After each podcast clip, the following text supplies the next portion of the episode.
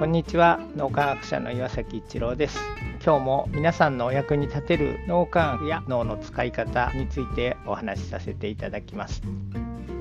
科学的に幸せになれる脳みやきの本ですけども255論文を引用させていただいております。まあ、実際に読んだ研究論文の数はだいたいその5倍くらいなのでかなりの論文は読み込んでるんですがきちんと読み込んでそして引用させていただいたというのが、まあ、255論文ます僕自身も大学で研究をしていたのでよくわかるんですが論文を発表するためには一生懸命に実験計画を立ててそしてその実験計画に沿って実験をしていくわけですけども新しいことを見つけるまだ誰も見つけてないことを見つけるというのが科学なのでそうするとこれをやればいいっていうものがあるわけではなくて本当に試行錯誤ですね。実験をしては、まあ、うまくいかないことの方が多いわけですけどもその結果を見ててまた次にやり方を変えたり新しい方法を工夫したりしてまた実験をしてデータを取ると。いうことをもう繰り返し繰り返ししていくわけです。場合によってはもう何年も論文が書けない。要するにまとまったデータが取れないということもあるんです。まあそういうことがたびたびあるんですがそういう思いをしてそれでも新しいものを見つけたい。世の中に少しでも役に立つ研究にしたいということでそんな思いで皆さん研究をされておられます。そういうことを自分自身も経験してきたから研究者の思いっていうのも分かるわけで科学的に幸せになれる脳みやきの中で論文をたくさん引用させていただいてますけどもその論文一つ一つに研究者のそんな思いが込められているということで引用させていただく時にはその思いを大切にしたいなと思っています。大切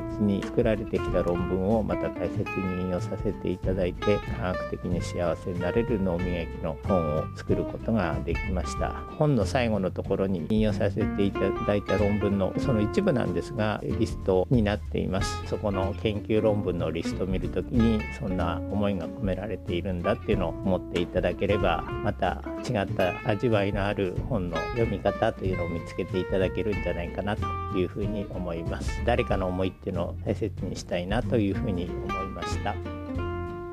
今日も何かのヒントになると嬉しく思います。ありがとうございました。